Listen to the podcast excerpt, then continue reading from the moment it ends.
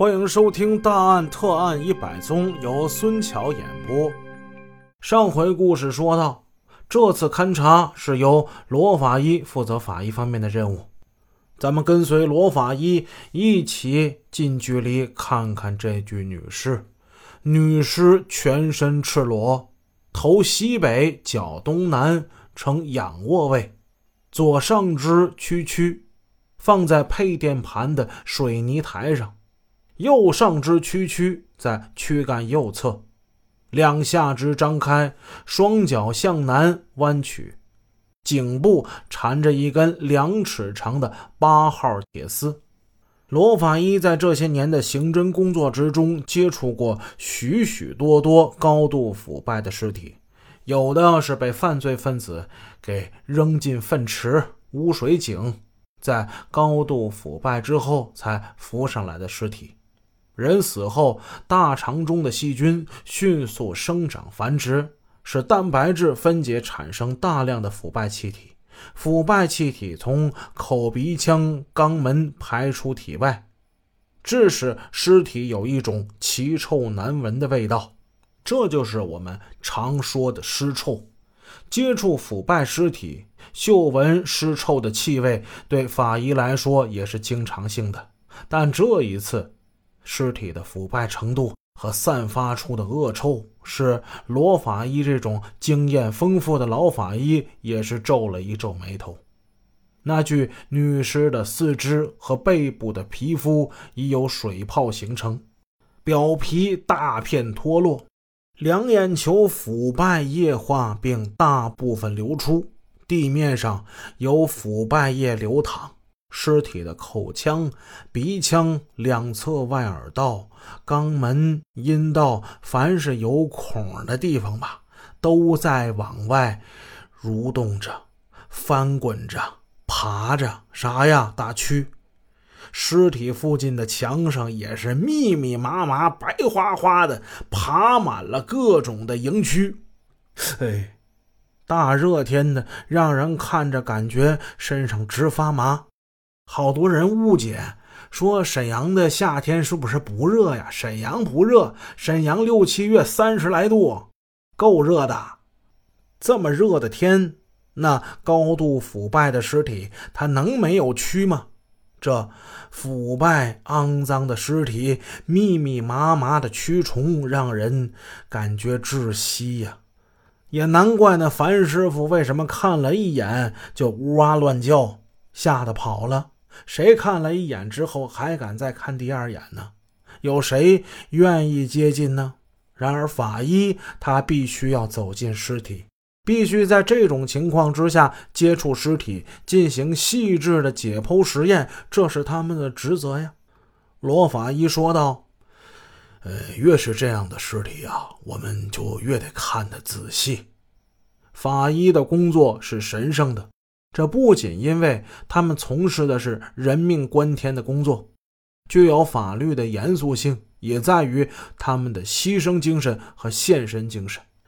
即使科学技术再怎么现代化，他们也不能脱离自己工作的对象——各种各样充满血腥味儿和腐臭味儿的腐败肮脏的尸体。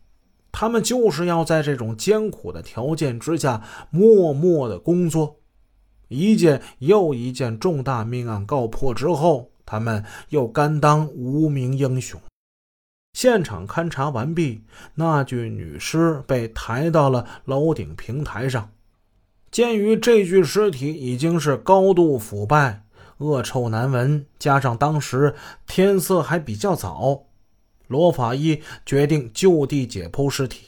罗法医等人先用自来水水管冲洗了一下尸体，先把这些蛆虫给它冲一冲啊！解剖尸体是法医经常性的工作。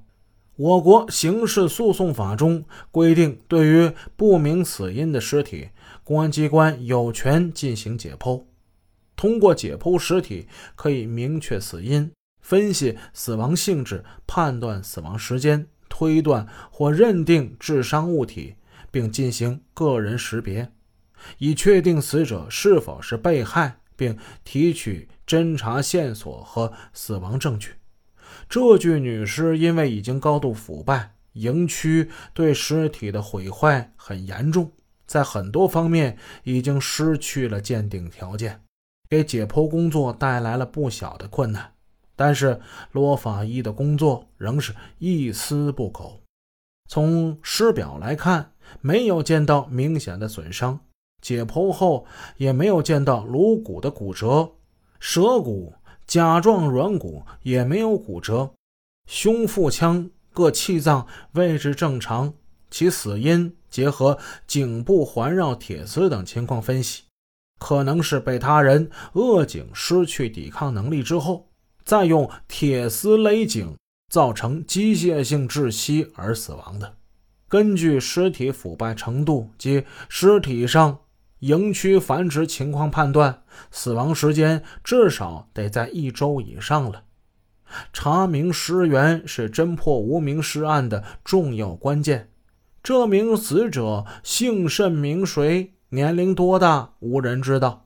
现场除了缠绕在死者脖子上的铁丝之外，连一件衣服、一件物证都没有，没有提供关于身源的丝毫线索。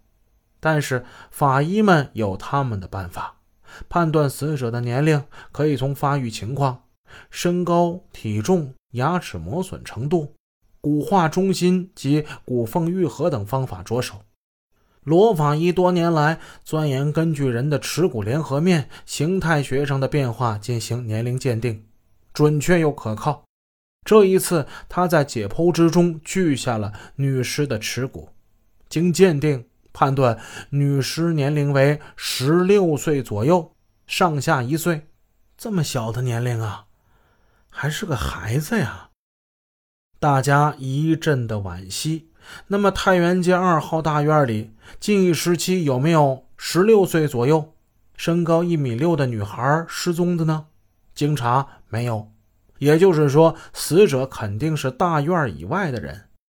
啊，那就奇怪了。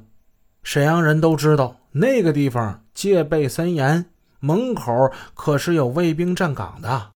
政府机关平日是秩序井然，一个十六岁左右的女孩子，她是怎么进来的呀？显然，这大楼里啊，肯定得有内应。要不是别人把她接进来，一个十六岁的孩子进来，肯定会被盘问的。嗯，这个方向肯定错不了。那么，谁曾经见过这样年龄的女孩？她又跟谁有过接触呢？经过多方面的分析，侦查的重点就集中在楼内了。本集已播讲完毕，感谢您的支持，祝您一天好心情。